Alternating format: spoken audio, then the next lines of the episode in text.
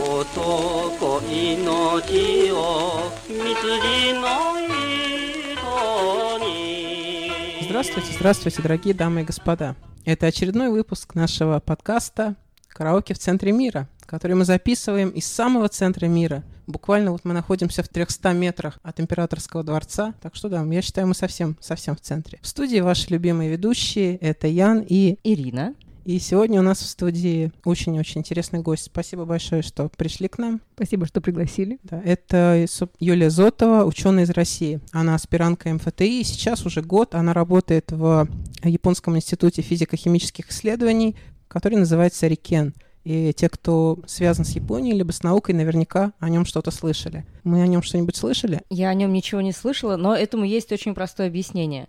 Я не то чтобы связана с наукой и вообще никак не связана с Японией, так что все объяснимо. Ну да. Ян, а ты-то что-нибудь слышала? Расскажи.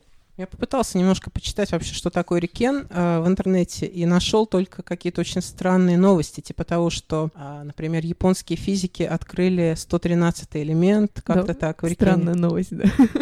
И как-то так. Ну, на самом деле, да. э, В этом институте открыли новый химический элемент, и полгода они придумывали ему название, начиная от Рикений, ну, как по имени института, в котором его открыли, ну и решили, что национальная гордость будет э, на полной высоте, если назвать его в честь, в честь, э, собственно, Японии, ну и поэтому он называется Нихоний. И вот даже если идти по дорожке от э, с нашей станции Вака до Рикина, там э, в земле, вот в асфальте и на мосте, когда поднимаешься э, в сторону института, э, есть таблички с новыми химическими элементами. То есть, в принципе, такая дорожка проложена. Ага. Ну, Я погуглила, провела факт-чекинг, э, и интернет говорит, что он действительно существует, все в порядке. мне просто название кажется, Нихони это как-то слишком уже такая большая. Я был как-то более локально, например, Сайтами в честь. Он же в Сайтаме расположен, да? Да, ну на самом деле э, у Рикина есть э, то ли 4, то ли 5 различных местоположений. Есть в Цукубе, есть в Кобе, э, вот есть э, в Вака, есть э, в Якогаме и, по-моему, в Осаке. То есть, в принципе, он распределен более или менее широко. Было бы сложно придумать такое уни- унифицирующее название, поэтому Нихони отлично, я одобряю. Ну хорошо, согласимся. Хорошее название. Перейдем же к вопросам. Первый вопрос это от слушателей, э, от Иисуса. И вопрос следующий. Как же получилось, что ты, Юля, пошла в такую научную степь, и как ты оказалась в такой стране, как Япония? Наверное, долгий вопрос, но... Э, Ну, на самом деле, ответ очень простой. А, Так как я занимаюсь экспериментальной физикой, для экспериментальной физики нужно оборудование, ну, помимо ученых. А, В России оборудование есть, э, но так сложилось, что организация э, работы с этим оборудованием в Японии намного более профессиональная, чем в России. И если мы говорим про оборудование, которое должно быть вот современным, вот прям up-to-date, то так сложилось, что в некоторых странах, например, Японии, Германии, Швейцарии, в частности, оборудование в моей области, то есть это экспериментально-квантовая физика, оно наиболее новое и регулярно, скажем так, обновляется. Поэтому, если хочется делать достижения в этой области, нужно пользоваться этим оборудованием. И поэтому Япония выпала как одна из стран. А, Именно здесь открыли первый сферпроводящий кубит, то есть один из а, универсальных а, универсальных элементов, скажем так, то, с чем мы работаем, поэтому эта страна одна из наиболее исторически привлекательных в этой области, хотя история длится всего лишь 15 лет.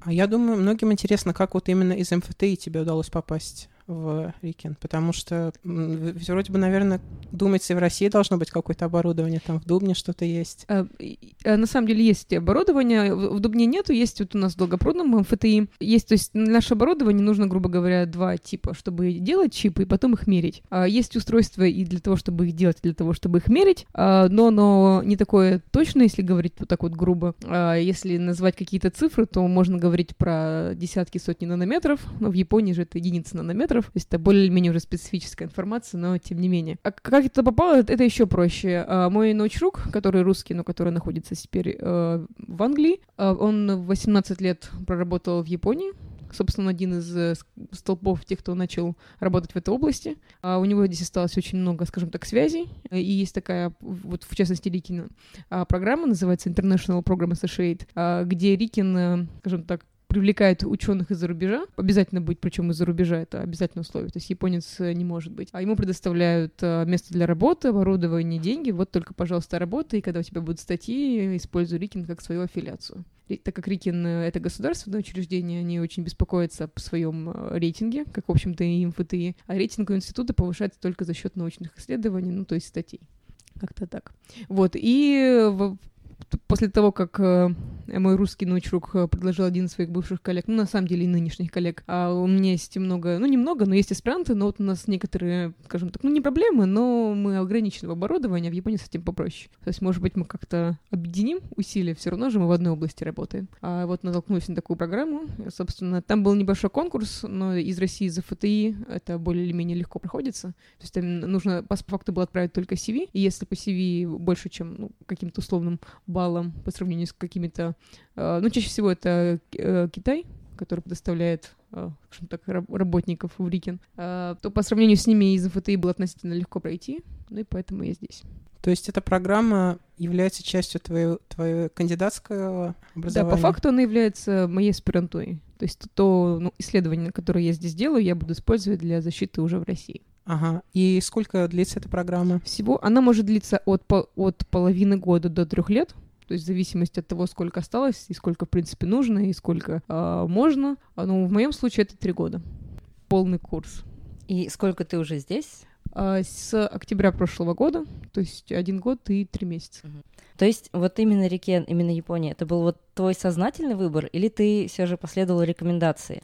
А, Мне мой научный руководитель предложил, «А, Юль, есть возможность поработать в Японии три года. Ну, то есть это есть конкурсный отбор, ну, то есть не факт, что оно еще пройдет, но тем не менее есть так, вот такая возможность, хотела ли бы ты об этом попробовать? Ну, почему бы не попробовать?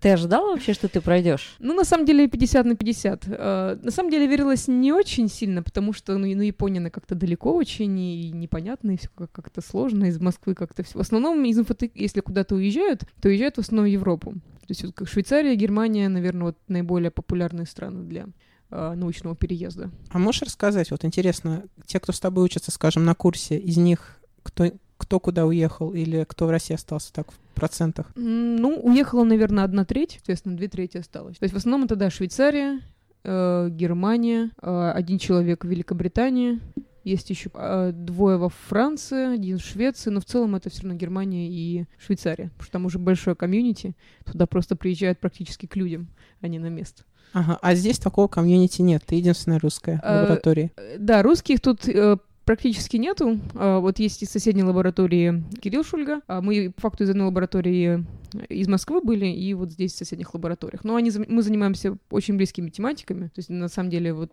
ну, практически одним и тем же, если говорить так ши- широко. А, а больше русских нету. А, ну, есть, в принципе, русские в Рикине. Они ну, более или менее занимаются уж техническими вещами, но не в нашей тематике, и на- нашли мы их совершенно случайно. Они случайно услышали а, русскую речь м, там, в каком-то месте и подошли и сказали, вот тут мы услышали русскую речь. Не очень-то это обычное дело здесь. Вот так познакомились, ну, то есть совершенно случайно. А вообще, прежде чем ехать, скажем, тот же Кирилл, я у него видел, кажется, обои анимешные на телефоне. То есть я думаю, что он, в принципе, знал, куда он едет. А знал ли ты, куда ты едешь? И вообще, чем тебя Япония привлекала? И какие у тебя обои на телефоне? Но учитывая, что за второй месяц я мени- сменила третий телефон, я просто купила себе новый велосипед, очень люблю на нем ездить, а вот мои телефоны не очень любят на нем ездить. Нет, у меня обои какие-то с какими-то снегами, беленькие, со снегами и горами. Ну, на самом деле, в этом смысле Кирилл, наверное, больше фанат э, Японии как э, страны аниме, чем я. Э, Ну и то есть я, конечно, смотрела в своем детстве какие-то аниме, то есть я помню Шаман Кинг, э, какие-то... Sailor Moon, э, Вот Sailor Moon как раз нет. Кэнди Кэнди. Не-не-не, какие-то... Нет, Ира, ты слишком, слишком старый аниме называешь. Не, какие-то, ну, не свежие, ну, там, 2006-2007 год, вот такие вот. А, Евангелион. Ей Евангелион, эльфийская песня, вот-вот-вот это и все. Но последние, наверное, лет 7-8 я их уже не смотрела. Последняя, которую я смотрела, это была токийская восьмибальная. Как несложно догадаться. Это, это хорошо посмотреть прямо перед приездом в Токио, чтобы ну, быть готовым. На самом деле я очень боялась то, что вот э, после 2011 года я видела различные фильмы, как э, все, в общем-то, смывалось и стрясывалось в бездну. А, и в определенном смысле я, конечно, очень боялась землетрясения, потому что, ну, конечно, в России этого ничего нету. И известно, что самый большой риск — это глупость во время этого всего. Поэтому я очень боялась, что наступит какое-нибудь маленькое землетрясение, и все, все сломается. Но на самом деле так, так не произошло, и хорошо. Давай немножко вернемся тогда к твоей лаборатории. Расскажи, кто те люди, которые вместе с тобой учатся, это японцы, это иностранцы, какой вообще состав и что там как? То есть надо а, отметить то, что Рикин — это исследовательский институт, то есть он не дает научных степеней. То есть студенты в нем не могут учиться, они могут только работать. Поэтому, чтобы студенты могли как-то вообще существовать в этом обществе, они должны еще учиться в каком-то ну, более или менее нормальном институте. И в этом контексте у нас студенты поставляются из uh, Токийского университета науки, Tokyo University of Science. А там у нас сидит профессор, который имеет там постоянную позицию и, соответственно, имеет а, позицию в Рикине. А, поэтому и студенты из его лаборатории в, в TUS пользуются оборудованием из Рикина. Студенты полностью японцы. То есть есть одна девушка из Индии, а остальные полностью японцы. Есть четыре постдока, они все китайцы. И как несложно догадаться, что наш босс, он а, тоже боль, больше китаец, чем японец, но он тайванец. То есть он, как, как на самом деле я была удивлена, то что люди из Тайваня, они на самом деле э, довольно далеки от, от Китая по своим убеждениям, культуре, может быть, истории. Для меня это была вообще одна и та же страна, на самом деле сильно разные. То есть, по факту, вот э, Китай и Япония. То есть, подведем итоги, это китайцы, четыре китайца, все остальные японцы. Да, и, и ты. И, и, и, тайванец, да. И девушка из Индии, да, аспирантка. И как вообще в этом коллективе, расскажи, научный уровень сотрудников как-то Вообще сложно ли работать в Рикине? А, работать на самом деле удобно. Ну, то есть сложно, ну, везде сложно, если докопаться до определенного уровня, но это удобно. Чем удобно, это то, что круглосуточный доступ в лаборатории, то есть, в принципе, ты можешь построить режим работы так, как тебе хочется, и использовать свои пики продуктивности и именно в них работать, а не приходить на работу как желе. А, да, значит, Рикин предоставляет э, жилье, собственно, тем, кто работает в Рикине. То есть в моем случае добираться до работы мне стоит 3 минуты. То есть перейти дорогу и подняться на этаж. Это очень удобно, но на самом деле. А также вот, вот там, это отдельный кампус, то есть он закрытый, там нужен пропуск, чтобы проходить. Там же есть кафетерии, бассейн, библиотеки, теннисный корт, э, качалочка какая-то. То есть, в принципе, на самом деле сделано все, чтобы люди там работали и никуда больше не уходили. На самом деле удобно работать. Мне, мне очень даже это нравится. Вот э, ты очень хорошо сказала про то, что люди там работают и никуда не выходят. Расскажи, пожалуйста, у нас есть такой вопрос от э, наших слушателей, и, в общем, он прям как бы органично вытекает из всего этого. Чем обычно занимаешься в свободное время? Каков досуг ученого в Японии? И выходишь ли ты из всего вот этого рая, который у тебя там есть? Вопрос на самом деле в меру провокационный. А, в научном мире есть два а, полюса в этом смысле очень удобно сравнивать Японию и Германию. А в Японии э, считается, что вот э, чем больше ты работаешь, тем ты больше молодец. И не всегда смотрят даже на результаты. Вот для сравнения в Германии это противоположная ситуация. У них есть э, рабочее время, ну, условное, конечно, но тем не менее с 9 до 9 утра до 5 вечера. И считается, что если ты работаешь дольше, то значит э, твоя продуктивность, она не очень большая, и на самом деле это плохой знак. И вообще, если у человека нет какого-то хобби после работы, то он тоже какой-то странный. Так, в Японии же наоборот, если есть какое-то хобби после работы, то он кажется странным.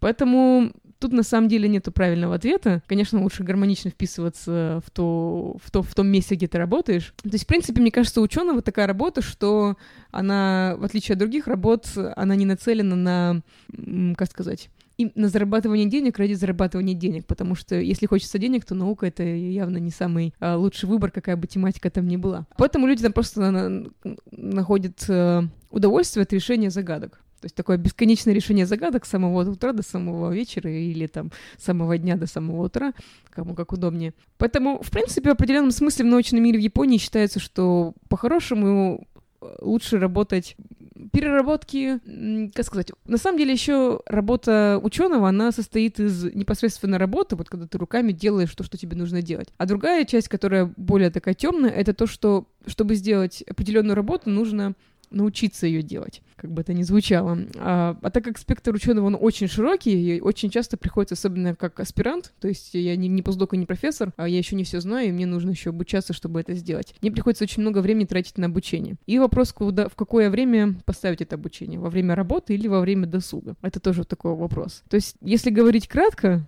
после пятиминутного монолога, а, то я отмечу, что, а, в принципе, пока работается, я, я, я хочу работать, то есть я работаю. Но если я чувствую, что я устала, у меня продуктивность падает, и мне это несколько подзадолбало, там не получается, то, конечно, обстановку лучше сменить, потому что если продуктивность маленькая, это все бесполезно.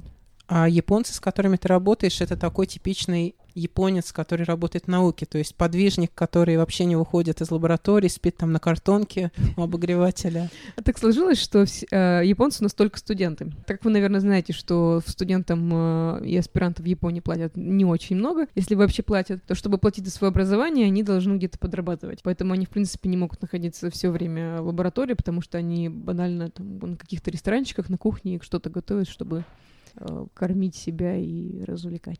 Это вот та тема, которая меня тоже очень сильно удивила, когда я здесь учился в Японии. Поскольку я учился как иностранный студент, то я тоже получал, соответственно, э, грант, некую стипендию в то время как японцы, чтобы учиться на той же самой программе, они там последнюю почку закладывали. И те японцы, которые, как мне кажется, это наоборот приводит к тому, что в науку идут те люди, которые вот прям абсолютно уперты на этой науке. Да, которым уже совершенно не нужны деньги, которые готовы сами платить деньги, лишь бы им дали поработать. Давай тогда а, к конкретике. Какова твоя стипендия? Сколько ты получаешь? Ну, значит, я, значит, чтобы назвать э, конкретные цифры, я должна отметить, что на проживание мне ничего не уходит, потому что мне полностью оплачивают. Мне нужно только оплатить коммуналку, ну, там это 2-3 тысячи йен в месяц. А, и, соответственно, транспорт мне ничего не уходит.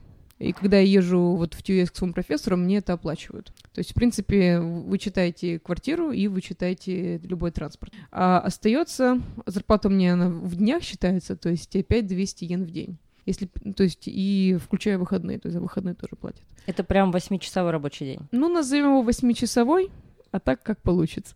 Но если ты трудолюбивый японец, ну, то есть минимум 8 часов, а там как бы как получится. Ну, то есть в месяц это примерно 180. Uh-huh. Ну, это неплохо. Ну, за учетом того, что да, ты не, не тратишь, и... не тратишь на квартиру, да. не тратишь на проезд. Это, это отлично. У нас очень хорошие гости в последнее время. Вот предыдущий гость, он был повар, он, соответственно, на еду не тратит.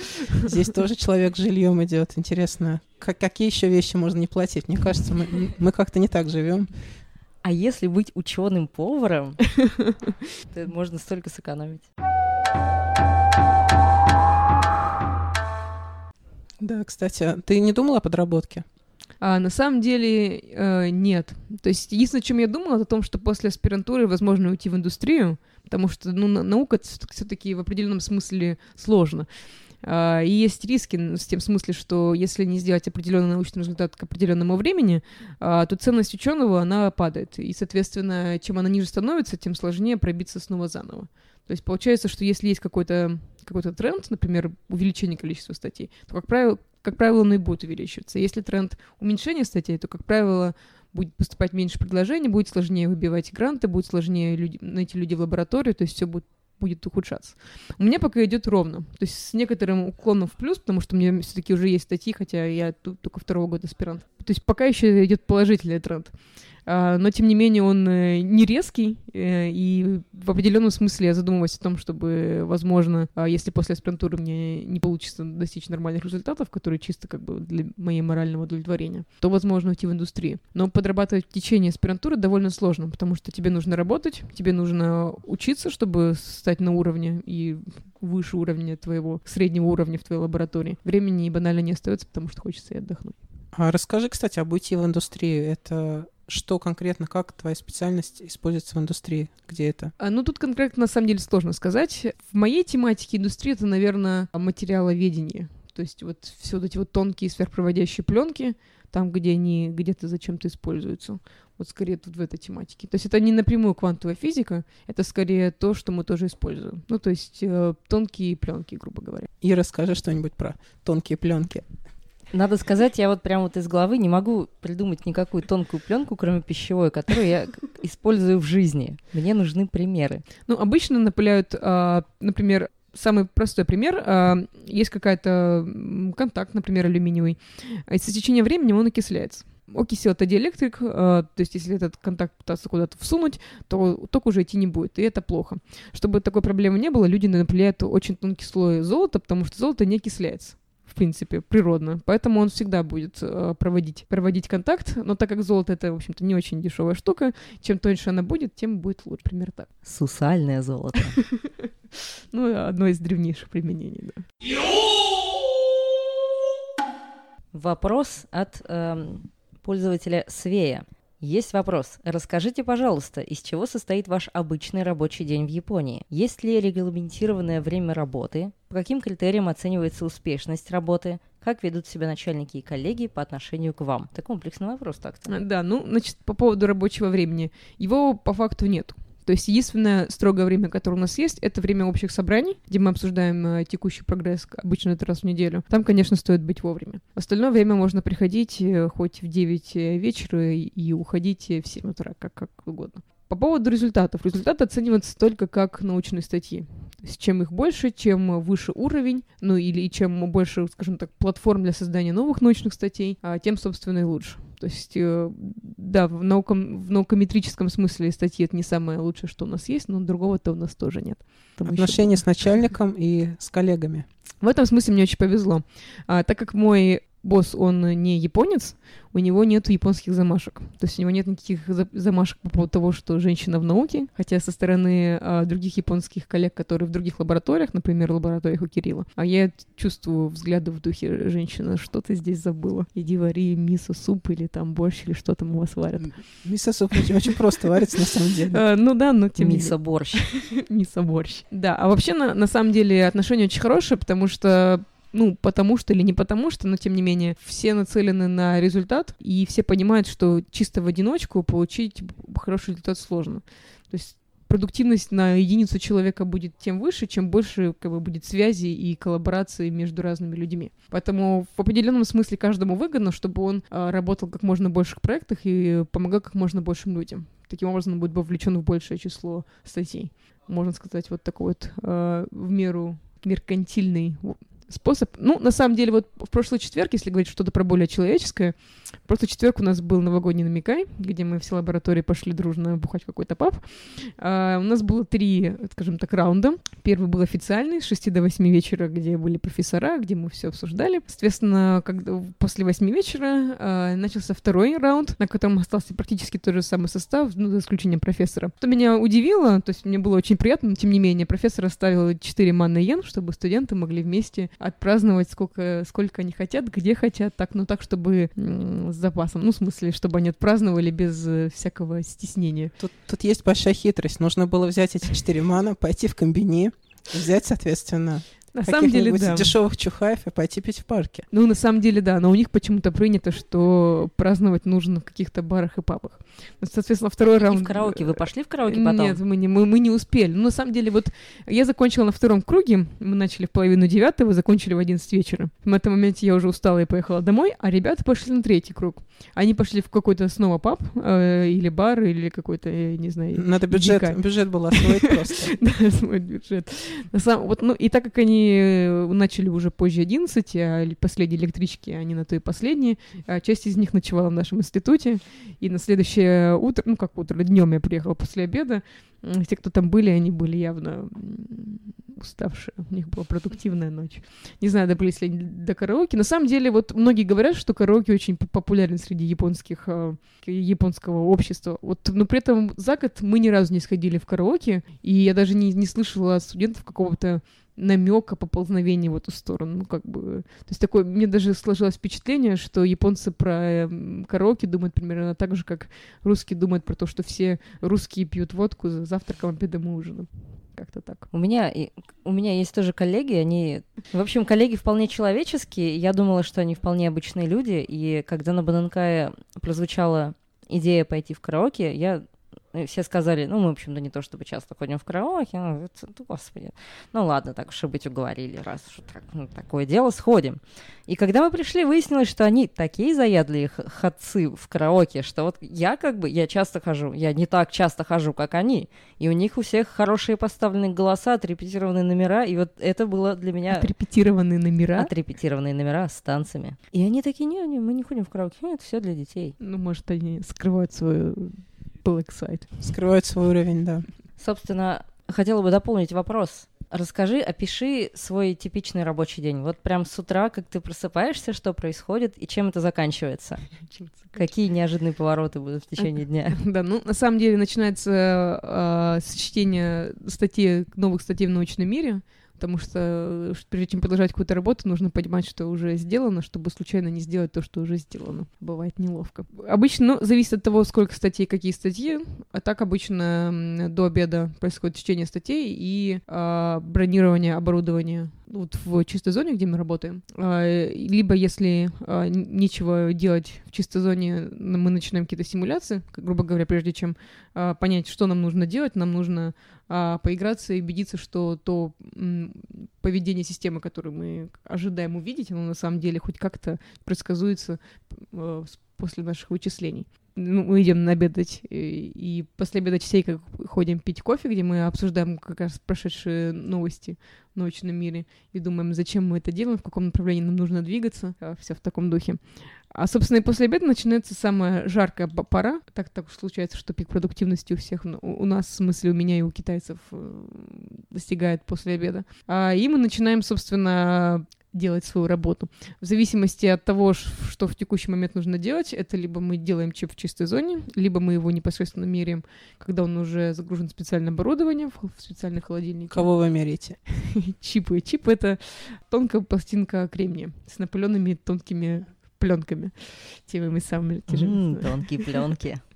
Да-да-да. Сусальное золото.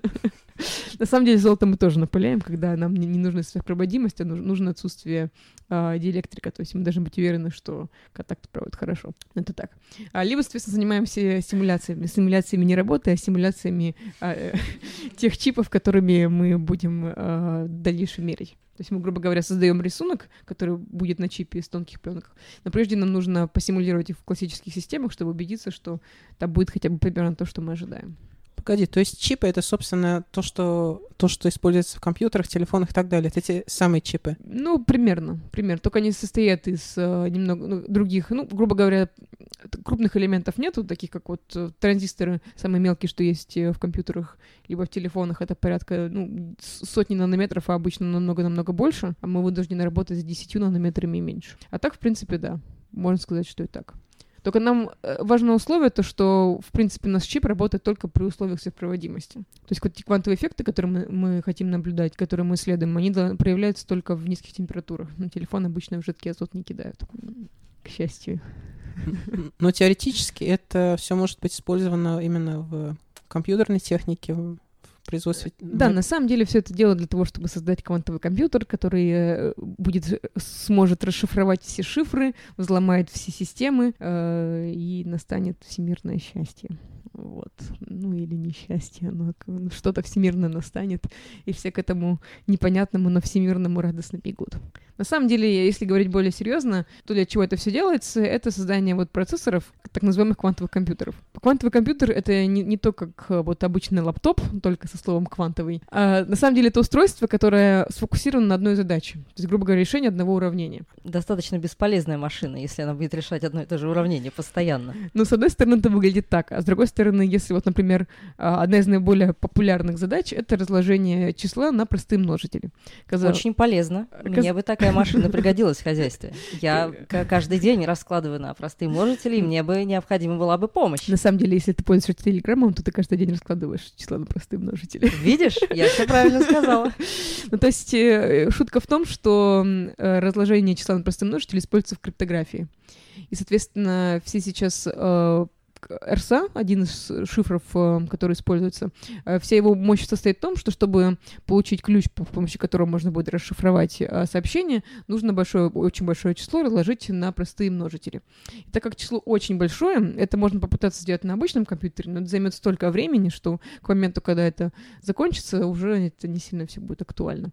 Uh, так как uh, нет самого оптимального, скажем так, алгоритма для поиска этого числа, это, тем не менее, это перебор. То есть, конечно, это умный перебор, то есть это не все числа рандомно, там определенные ограничения, но тем не менее это перебор, это непосредственный шаг. Ну, это перебор, это но перебор. это умный перебор.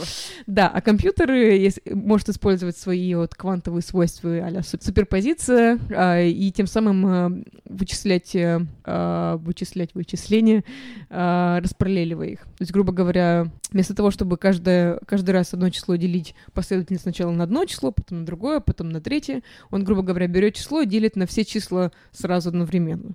Смотрит результат, так, ага, вот здесь получилось нацл, отлично. Берем э, эту пару и дальше снова на все оставшиеся числа делим заново. Ну, вот, грубо говоря, можно, например, на, так это описать. Но да, компьютер он будет фокусирован только на одной задаче. В принципе, он может решать остальные, но это настолько неэффективно, что лучше даже про это не думать. И насколько вы близки к созданию этого квантового компьютера, там, через сколько месяцев нам его ждать?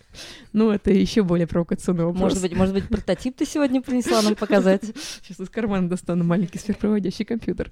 Ну, на самом деле, проблема его в том, что можно сделать э, компьютер. То есть, на самом деле, сейчас э, есть в определенном смысле компьютерная гонка, квантовая гонка, и в этой гонке разные компании соревнуются в количестве кубитов, то есть, грубо говоря, в количестве транзисторов, если делать аналогию с классическим компьютером. Только проблема в том, что архитектура, которая использует определенное количество кубитов, она разная для разного количества кубитов. То есть, грубо говоря, если мы сделали схему, которая работает на 10 кубитах, мы не можем ту же самую схему использовать для 100 кубитов. Нам нужно ее менять полностью. В этом смысле э, меряется количеством кубитов немного странно, потому что, потому что э, все равно систему нужно перестраивать полностью. А, и другая проблема в том, что время жизни кубита, время жизни, я имею в виду время сохранения информации в нем, оно очень маленькое. И если мы говорим про конкретные алгоритмы, это последовательность, тем не менее, это последовательность шагов, очень часто время жизни сохранения этого квантового состояния такое короткое, что информация не успевает сохраниться в течение того перехода по цепочке вычислений. А в этом смысле это пока бесполезно. Но тем не менее, вот вре- проблема времени жизни сохранения квантового состояния это фундаментальная проблема, и мы работаем именно над фундаментальной проблемой. То есть мы непосредственно процессор не делаем. Процессор делают компании типа Гугла, типа, может быть, вы слышали D-Wave, а, IBM тоже а, вступил на эту тропу. А, но, тем не менее, до создания полноценного процессора еще далековато. Ну, на самом деле, квантовый компьютер, если говорить совсем грубо, он уже создан, просто его мощности хватает, чтобы разложить там число 18 на простые множители. Ну, наверное, это маловато, чтобы все об этом трубили, что квантовый компьютер создан, и весь мир будет вот-вот захвачен. Я чувствую себя этим квантовым компьютером. Я, я уверена, что ты даже лучше квантового компьютера. Скажи, Юля, а когда вот у тебя спрашивают, предположим, люди, которые далеки от э, квантовой физики, чем ты занимаешься? У тебя есть какое-то простое обычное объяснение, которым ты пользуешься? Интересный вопрос. Ну, обычно я говорю, это экспериментальная квантовая физика, и больше вопросов нет. Как бы ты объяснила то, чем ты занимаешься, например, своей бабушке? Или моей бабушке, или моей прабабушке? Ну, на самом деле, для этого даже у меня есть какая-то презентация на курилке Гутенберга, где в течение 40 минут пытаюсь кратко, в течение 45 минут э, рассказать, э, что же это такое, э, но тем не менее. Ну, на самом деле, если говорить совсем уж кратко, то я стараюсь, мы стараемся искусственно создавать системы, в которых можно наблюдать квантовое взаимодействие. И мы пытаемся создать условия, в которых мы можем управлять этим квантовым взаимодействием, ну, как мы думаем, можем управлять. А квантовое взаимодействие — это взаимодействие очень-очень маленьких штук. Оно чаще всего оно реализуется в маленьких штуках. На самом деле, вот сверхпроводимость — это одно из проявлений, там, где то можно наблюдаться на больших. Ну, больших — это порядка сантиметров. В масштабах это, это считается большими, да? Если до этого мы говорили про нанометрах, то тут уже в, сколько, в миллиард раз больше, это уже э, большие. Э, но тем, тем не менее, тем не менее, как сказать это чуть более подробнее? Э, ну, грубо говоря, что если говорить дальше после создания и реализации взаимодействия квантовых систем между собой, можно говорить, что мы делаем чип, вот, ну, примерно как чип в компьютере или в телефоне, э, и его меряем. Вот можно сказать так. Или можно сказать еще то, что мы рисуем на этом чипе вот этими самыми тонкими пленками, а потом их меряем. А, примерно так. Но на самом деле это, конечно, звучит не так интересно, как это есть на самом деле. Но с другой стороны, не знаю, как э, объяснить это так, чтобы это было и понятно, и при этом это еще оставалось правдой. Потому что на самом деле всегда есть, вот, например, на ночпопе проблема с тем, что можно объяснить понятно, но оно будет не, неправдой. Либо объяснить все по правде, но никто ничего не поймет и будет ненавидеть эту тему еще больше, чем до этого. Тоже не очень. Слушай, наверное, глупый вопрос, но вот устройство, в котором вы все эти тестирования осуществляете, оно вообще как выглядит? Это комната отдельно, это здание или это там что-то размером с, с тамагочи?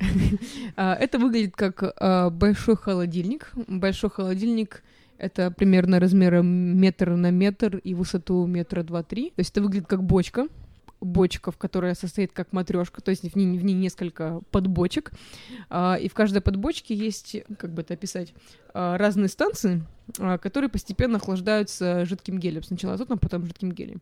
И есть место, которое самое холодное. Вот мы туда суем чип, предварительно прикрепив его проводами, чтобы снимать какие-то сигналы.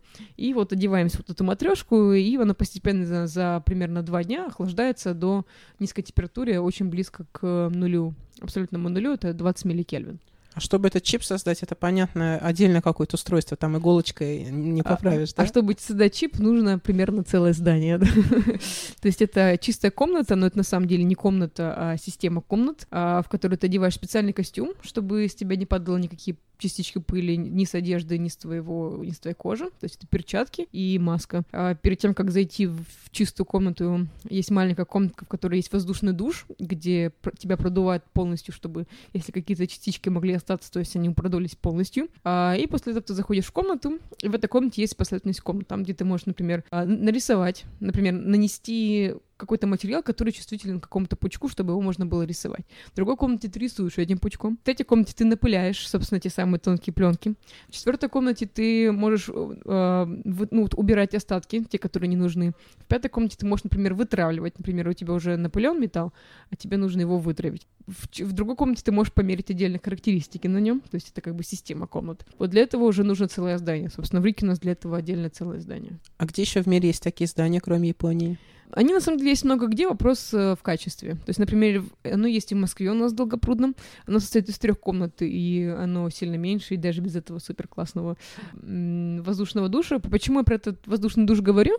Потому что, на самом деле... Это приятно, когда воздушный душ. Э, это приятно. На самом деле, одна из э, частых проблем в местах, где его нету, и на самом деле эта проблема очень глупая, если подумать. Это когда какая-то грязь падает на чип. И это означает, что она его закорачивает. И то есть, если ты потратил там месяц, чтобы создать чип, на него упала какая-то, простите, какашулька, то ты вынужден потратить еще один месяц, чтобы сделать просто все то же самое, но только в надежде, что никакая какашечка снова туда не упадет. Но это глупо, в меру глупо. Лучше, конечно, чтобы система, в которой ты работаешь, предусматривала отсутствие подобных случайностей.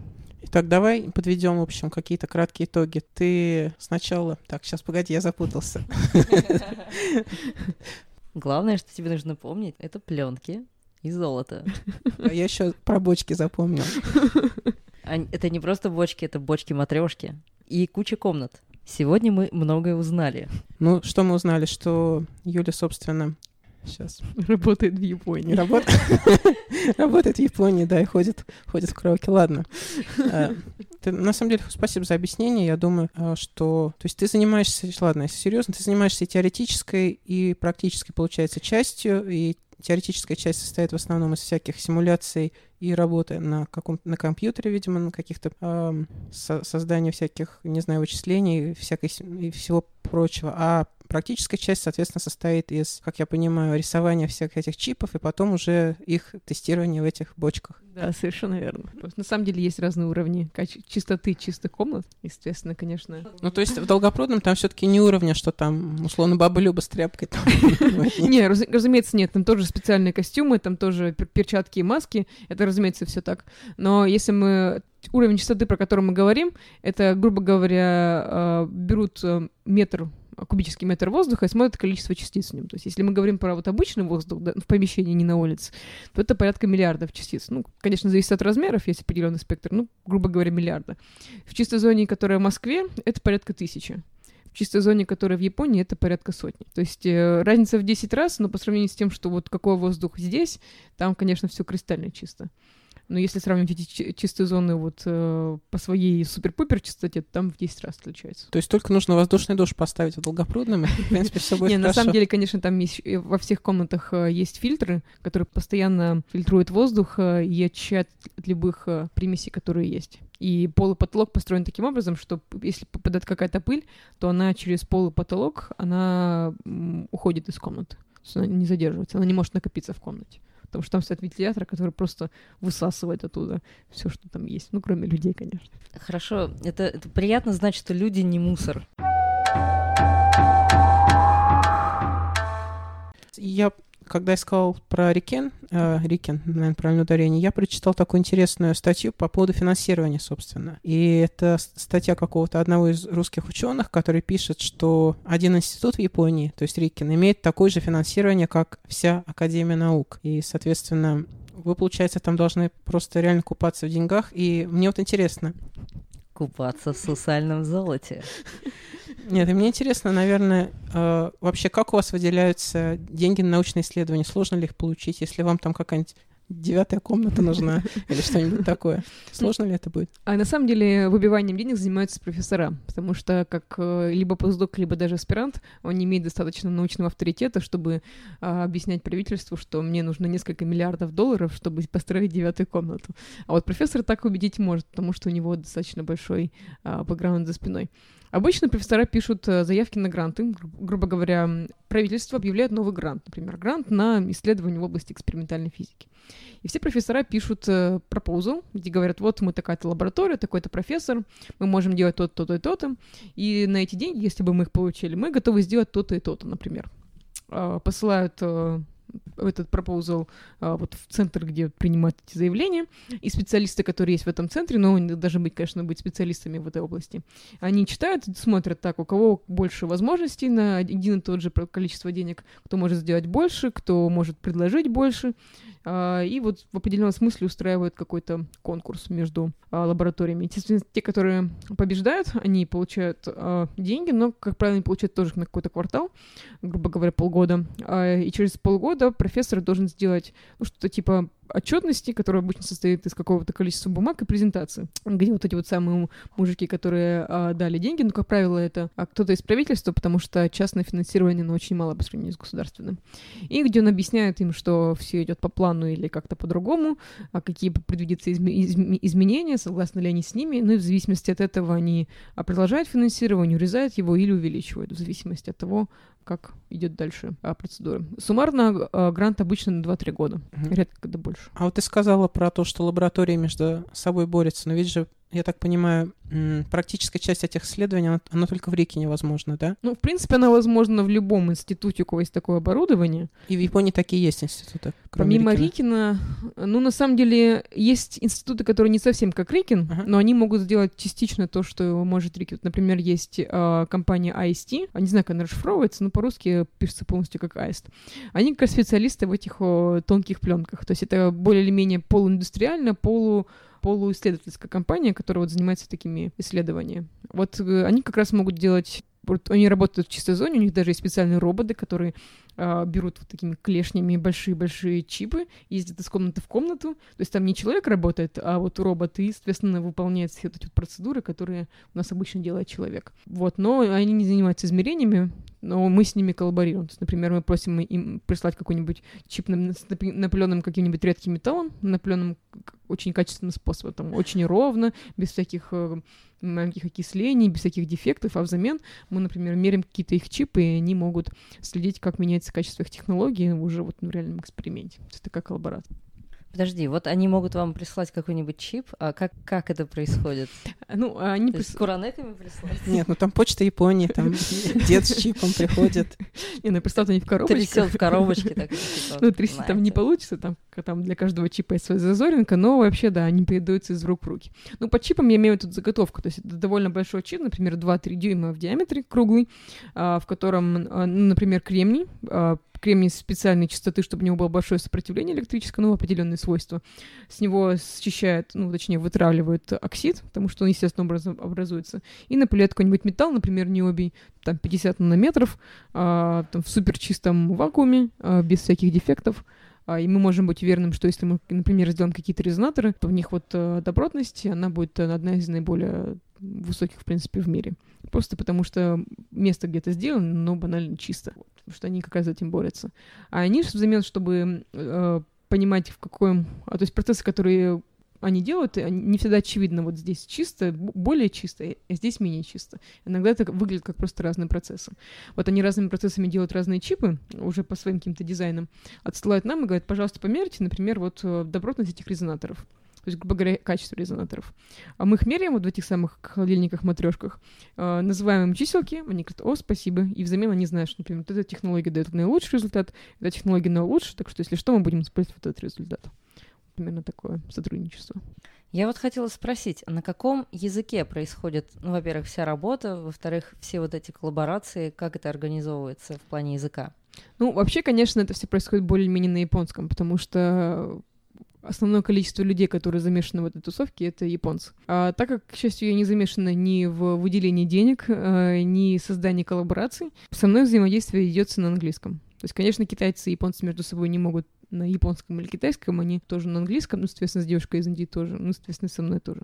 Это только английский язык. А, но, в принципе, вообще вся, вся вот тусовка, которая есть вот в этом обществе, она, конечно, скорее японская, чем не японская все японскоговорящие. А статьи, которые ты публикуешь, они на английском? Они все на английском, потому что если они будут не на английском, их прочитает не так много людей, и тогда, конечно, как бы какой в этом смысл? То есть, если э, Попробуем, может быть, дать совет, может быть, каким-то слушателям интересно, и они задумываются о том, чтобы э, работать именно в этой отрасли. Им, получается, нужно хорошо знать английский, и вообще, что, что нужно делать, чтобы стать таким, как ты? Не знаю, стоит ли становиться такой, как я, конечно. Но если мы так поставим вопрос, то, конечно, лучше сначала э, любить физику, потом ее знать, а потом знать английский. А, потому что, ну, на самом деле можно работать и без английского, но это будет сложно. А, даже если это будет только в России, а, все научные успехи, которые есть, они публикуются на английском языке. Если английский язык недоступен, то это означает сразу невозможность обсуждать результаты с иностранными коллегами, что самое худшее — невозможность читать текущий уровень. То есть получается, что человек будет работать в каком-то закрытом мирке, который никак не связан с реальным миром, но тут, конечно, никаких результатов не может Ну, то есть таких примеров, в принципе, наверное, нет, а, получается. Они просто, как сказать, эволюционно вымирают постепенно. Ну, не физически вымирают, но перестают заниматься этой деятельностью. И в Японии тоже все-таки японцы, они как минимум статьи читать могут. Ну, студенты, как бы Google Translate никто не отменял, и, в принципе, читать статьи в каком-то уровне не могут. Но другое дело, что это не быстро, это медленно и с болью. Но они все равно учат язык, потому что они понимают, что если они хотят вот этим заниматься, они должны знать язык. Ну, конечно, а это есть больно. ли, прости, что перебиваю, есть ли какие-нибудь специальные переводчики, которые занимаются именно переводом статей вот этого вашего научного мира? Ну, наверное, если есть просто, наверное, есть и предложение, хотя я ни разу с этим не сталкивалась. Ну, то есть спроса как бы и нет. Ну, возможно, он есть, но я про него не знаю. Или, возможно, объем настолько большой, что... Скорее, объем настолько большой, что людям проще самим учить язык. Да, проще, наконец, просто взять и выучить. Ну, на самом деле, да, потому что это, мамочка, прости, это прочти, пожалуйста, прочти. Не надо умолять сестрицу, чтобы прочитать еще страницу. Можно взять и прочитать, примерно так, да. Ну, то есть, действительно, бороться, если читать статьи каждый день, чтобы знать, что делается в текущем мире, то каждый день приглашать, приглашать переводчика, это он будет получать половину зарплаты ученого. Ну, как-то сложно. Ну что, перейдем к вопросам от слушателя Ертая из Алматы. Он говорит нам добрый день. И он задает два вопроса. Первый, в принципе, мы его уже, как мне кажется, более-менее ответили в подкасте. Это на какую государственную поддержку можно рассчитывать от государства, либо института для научного сотрудника. Но вот мне кажется, здесь интересно, на какую поддержку можно в России рассчитывать. То есть то, что ты, например, едешь э, сюда как бы в командировку, есть ли какая-то поддержка себя как ученого в России? Ну, у меня есть поддержка, когда возвращаюсь в Россию, там мне платят э, зарплату в лаборатории. Конечно, когда я нахожусь в Японии, я получаю только свою ставку инженера, которая там 7,5 тысяч, и свою стипендию, которая там 8,5 тысяч. А вот, собственно, пока я, я в Японии, в России не особо много получаю. Но когда возвращаюсь, э, там моя зарплата полностью зависит от количества грантов, в которые я вовлечена. Ну, грубо говоря, чем больше я делаю, тем больше получаю. Чем меньше я делаю, тем меньше я получаю. Меняются ли все эти цифры от э, твоего стажа, от направления? От направления зависит то, сколько будет э, грантов. То есть, грубо говоря, в определенном направлении есть э, 10 предложений. То есть ты, конечно, понимаешь, что э, будет трудно работать все на 10 грантов, потому что нужно будет работать по 12 часов 7 дней в неделю, но ты можешь выбрать 5. А в некоторых направлениях есть, например, только 3 предложения, и, например, два из них, где нужно работать, там, условно говоря, 12 часов в день, а зарплата будет, условно говоря, 8 тысяч в месяц. Ты, понятное дело, что, наверное, не очень хочешь такую работу. Вот. То есть, грубо говоря, от направления зависит то, сколько можно потенциально получить денег. А зависит а, от стажа, зависит от опыта работы. То есть он ну, конечно, связан с то, сколько лет ты уже работаешь в этой области, но тем не менее легко найти пример, где постдоки, то есть это люди, которые уже примерно 8 лет работают в этой области, они менее профессиональны, чем те же аспиранты, которые как минимум ну, 6 лет работают, 6-4 года в этой области. Ну, то есть зависит, они начали, например, в бакалавриате, или начали в магистратуре, или начали только в аспирантуре. Поэтому зависит, на самом деле, все от личного опыта, то есть, грубо говоря, сколько ты, ты знаешь и сколько ты можешь сделать. Но, разумеется, если у меня есть, например, статус доктора наук, там, PhD, degree, то, разумеется, я могу рассчитывать, если я еду в какую-то лабораторию, я могу рассчитывать на большую зарплату, чем если я еду просто как мастер дегри. Кстати, есть такое не то чтобы стереотип, но частое мнение, которое читаешь каких-то даже в интернете, что в России очень хорошее именно образование, но потом а вот именно применение этого образования, то есть пост постдок и все прочее, лучше делать за рубежом. Это действительно так в а, твоей в, сфере? В России очень сильное математическое и физико-теоретическое образование. Оно действительно одно из самых лучших в мире, и даже японцы, китайцы, если они занимаются теорией, они видят там человека с русской фамилией, они практически всегда его берут без всяких, а, без всяких, грубо говоря, экзаменов, э, интервью, потому что вот школа Колмогорова, она как бы до сих пор сдает э, скажем так, о себе знать во всех уголках мира. А, по поводу экспериментальной, э, чтобы иметь опыт в экспериментальной деятельности, как и в любой деятельности, ее нужно делать. Соответственно, если, если есть возможность ее делать, э, можно набираться опыт и становиться высоким специалистом. А если оборудования нет, то это делать сложнее. Ну, на самом деле в России проблема с тем, что э, не то чтобы нет людей, которые не могут это делать, они просто видят, какую зарплату могут предложить, а так как у многих как бы есть уже семья, дети, и все хотят кушать, чтобы все могли кушать, и они могли заниматься наукой, они вынуждены где-то подрабатывать. То есть обычно это что-то типа репетиторства. Самое простое это, это очень гибко, ты можешь в любое время этим занять, но это все равно маленькие деньги. А если мы говорим про вот текущий уровень науки, то чтобы действительно быть э, на уровне с остальными лабораториями, два часа в день это слишком мало, нужно полностью этим заниматься. Соответственно, если половину времени ты работаешь чисто на деньги, чтобы кормить семью, а половину времени ты работаешь в науке, то неизбежно этот ученый будет постепенно отставать от своих предыдущих коллег, э, ну, коллег в других лабораториях. И в какой-то момент он будет вынужден выбрать. Либо он занимается наукой, но за нормальную зарплату, где он полностью ну, отдается науке и не думает ни о каком стороннем заработке. Либо же он идет в сторону зарабатывания денег, э, и уходит из науки. То есть такая система, где подзарабатывает и работает в науке в России, она, э, ну, не жизнеспособна. Какие у тебя планы? Ты готова уйти в науку целиком или посвятить время себе? Или, может быть, все-таки насчет подработки можно напыление попробовать, там, купола, например, напылять церквей. С сусальным золотом. Ну, ага. на самом деле, сейчас у меня шикарные условия, в, в том смысле, что мне не нужно заполнять никакие отчеты, мне не нужно убивать деньги, и более того, вот эта программа, она рассчитана на три года, и, в, в принципе, она даже не очень зациклена на в том, сколько результата я дам. Ну, то есть э, это зависит от от профессора, грубо говоря, если профессор говорит, так, этот человек не, не справляется, пора бы эту конторку закрывать, тогда, конечно, э, грант будет приостановлен. А, но, в принципе, мне не нужно там каждый месяц, как в России, например, отчитываться, там, грубо говоря, я сделал то-то, и мне нужно сделать то-то. Например, вот э, в России э, это как бы государственная проблема, а не только моего вуза. А мне нужно каждые полгода писать, где я планирую публиковаться, в каких журналах и что. А, но так как это не построение стены, где ты можешь примерно сказать, так, вот в час я кладу столько кирпичей, значит, через месяц я положу столько кирпичей. Посчитал на калькуляторе, вот вам число, пожалуйста.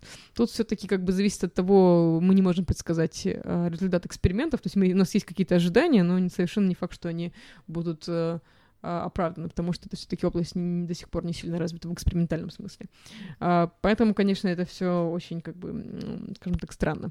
Здесь же у меня нет никаких таких отчетностей, у меня есть стабильная зарплата, которая, которая высокая, и где мне не нужно думать никакой подработки, не там, где, где жить, и как, как ездить. То есть, в принципе, я могу сфокусироваться только на науке. И, собственно, вот эти ближайшие еще два года я планирую только на этом сфокусироваться, потому что в этом смысле это идеальные условия.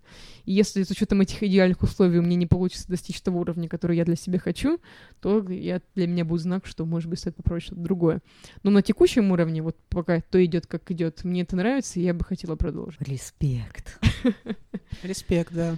Кстати, вторая часть вопроса, она такая, что чем отличаются японские институты от тех же самых в США? И, ну, мы коснулись, наверное, то, что многие Многие едут э, в Европу, как ты, раз, э, как ты сказала, в Швейцарию, в Германию, кажется. Но есть ли, собственно, те, кто едут в США, сложно ли туда попасть? И почему твой выбор пал на Японию, а не на США? И вообще был ли выбор поехать ну, в США? На самом деле в США есть несколько очень сильных лабораторий. А, я туда не подавалась, подавались мои коллеги из русской лаборатории и их не взяли. И тут можно говорить, э, коллеги очень сильные, то есть это нет, маловероятно, что их не взяли по причине того, что они э, что-то мало себе представляют. Можно говорить про то, что это какая-то политическая ситуация, но это такое более-менее размахивание руками, потому что никто на самом деле не знает, причину. Особенно это странно, когда есть э, пройденное интервью, есть приглашение от страны, ну, то есть от института на Ельский университет, а, но при этом при подаче на визу происходят какие-то задержки, там по полгода, год, и, разумеется, никто столько времени ждать не хочет, и просто ищет другое место. Вот, я в США сама тоже не работала, и мне сложно сравнивать США. Но там есть сильные лаборатории, то есть не то, чтобы на этом материке совершенно ничего нету. Из тех людей, которые туда уехали, у меня знакомые только программисты. Вот, а японские вузы мне сравнить сложно, потому что я не учусь в японском вузе, я работаю только в японском институте. А на самом деле между институтом и университетом есть большая разница, потому что в институте, э, в университете учат, а в институте работают. И на самом деле это название похоже, но они занимаются совершенно разными вещами. Так что сравнение здесь не получится. Извини. Давайте, может быть, э, ближе уже будем подходить к концу. Мне интересно, какая-то неформальная, наверное, часть. Есть ли у тебя какие-нибудь... Вообще, конечно, сложно, наверное, представить. Вот у Бориса в прошлом выпуске можно было там пьяные посетители, которые вошли в Изакаю, но здесь сложнее. Курьезные случаи в, в лаборатории. А, курьезный случай. Ну, так как у нас нет посетителей, да тем более пьяных, тут, наверное, конечно, сложно. Ну, наверное, в этом смысле у нас все более или менее тихо и спокойно. Максимум там э, на каких-нибудь пьянках студенты напивались и спали там под, под столами но это-то ладно. Ну, на самом деле, есть э, ситуации, скажем так, курьезные у самого Рикина. На самом деле, они стараются сгладить эту историю, но я так вам по-тихому, чтобы никто не слышал, расскажу. Э, эта ситуация берет начало несколько лет назад, лет пять, наверное. Эта область вообще касается не физики, она касается биологии и выделения каких-то э, молекул ДНК. И э, одна группа сказала, что, окей, смотрите, мы можем выделить э, эту определенную группу. Теоретически это было предсказано, но экспериментально никто не мог это сделать. И вот одна из лабораторий сказали, вот мы можем это сделать. И они направили свой результат в э, научный журнал, журнал опубликовал его, и другие ученые скорее начали пытаться повторить, чтобы на этой основе что-то сделать.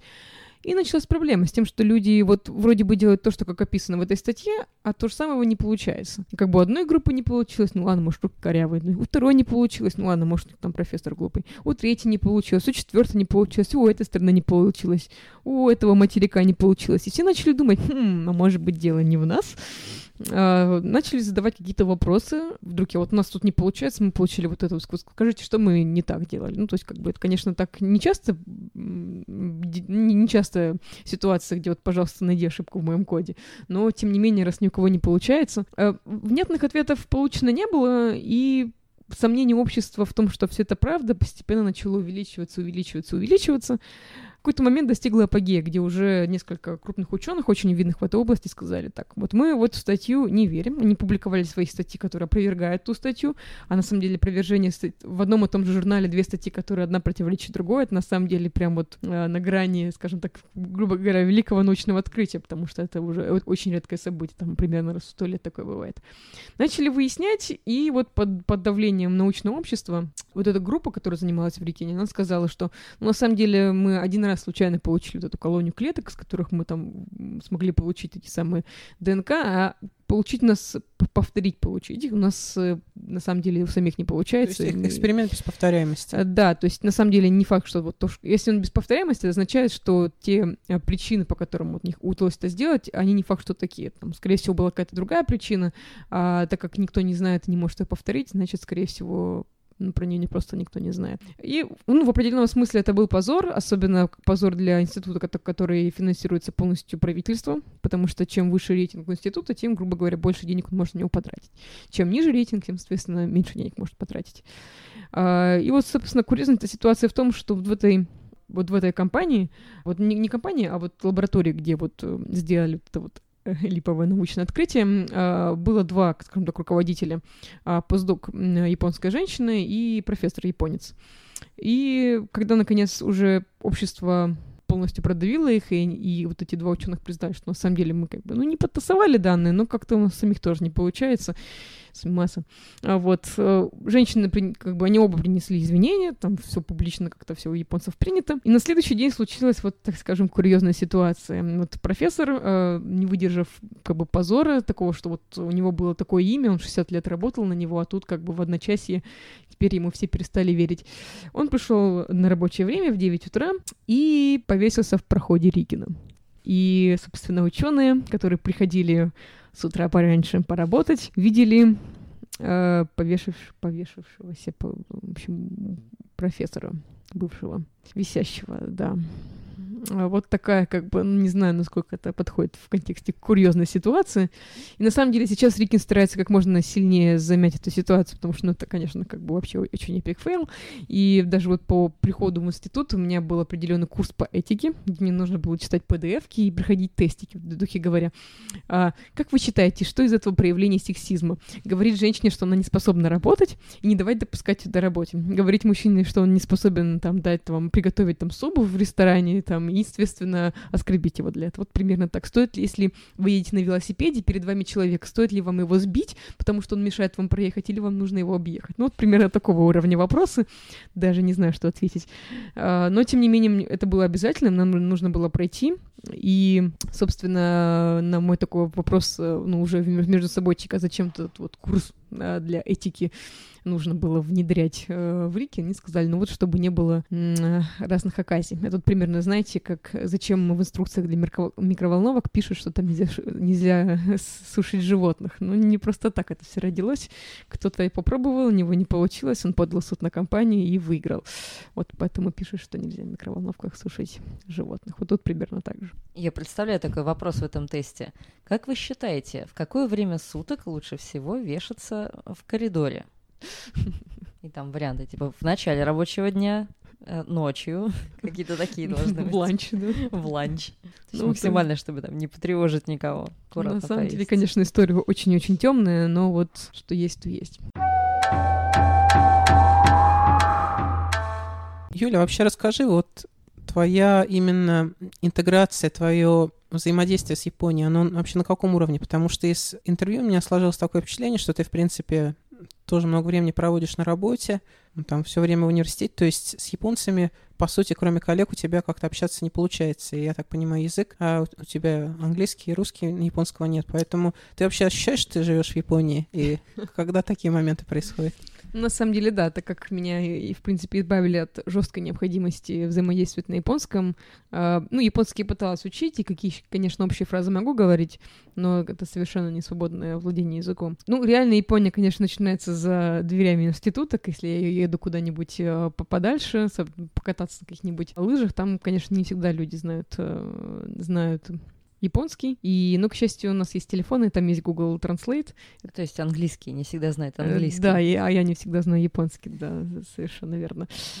Ну, с помощью Google переводчика можно общаться, хотя, конечно, это в меру, в меру скучно. Вот, например, сегодня я пыталась, заезжала в велосипедный магазин, и вот наше общение с тем мужиком было вот с помощью телефона, натыкивания в нем, да-да-да, натыкивания в нем слов, показывания друг другу и полностью кромешного молчания. Ну вот, э, вот так вот можно. Ну, на самом деле, да, конечно, с языком здесь намного проще, но не знаю, то есть, например, я знаю, что я здесь буду еще два года, и для меня не, не совсем очевидно, что это супер-пупер долгий срок, и можно прям вот с головой начинать изучать и пытаться и начать изучать японский там в третий раз. Вот. э, Поэтому про японское общество, ну, на самом деле, вот как те японцы, которые есть у нас в лаборатории, они в меру ну, закрытые, холодные, как мне кажется, с моей стороны для меня.